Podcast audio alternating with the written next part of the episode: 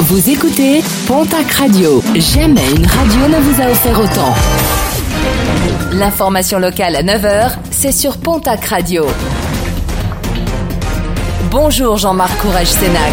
Bonjour à toutes et à tous. Alors que le feu vert a été donné par la préfecture des Hautes-Pyrénées, l'association Nos Porcharan lance un appel à manifester contre la porcherie industrielle d'Aussin. Ce sera le jeudi 18 avril à 18h. Le rendez-vous est fixé devant la chambre d'agriculture, place du Foirail à Tarbes. Le défilé se rendra ensuite vers la préfecture pour un pique-nique festif. Décision incomprise, celle de Monseigneur Hayet, évêque de Bayonne, Lescar et Oloron. Ce dernier a demandé au directeur diocésain de l'enseignement catholique pour le Pays Basque et le Béarn de quitter ses fonctions le 1er septembre prochain. Un directeur en poste depuis 15 ans.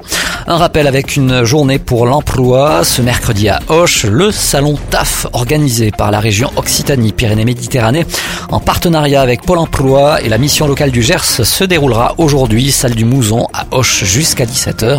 Sur place, différents ateliers, mais aussi une centaine d'entreprises qui proposeront en direct pas moins de 600 postes. Les travaux d'élargissement se poursuivent sur l'A63. La bretelle de sortie du diffuseur numéro 9 sera fermée dans le sens Bayonne-Dax à partir de jeudi et jusqu'au 6 mai. Les usagers en provenance de Bayonne et à destination de Dax devront emprunter la sortie 10, ensuite reprendre l'autoroute en direction de Bayonne, puis emprunter la bretelle de sortie du diffuseur 9 en direction de Dax.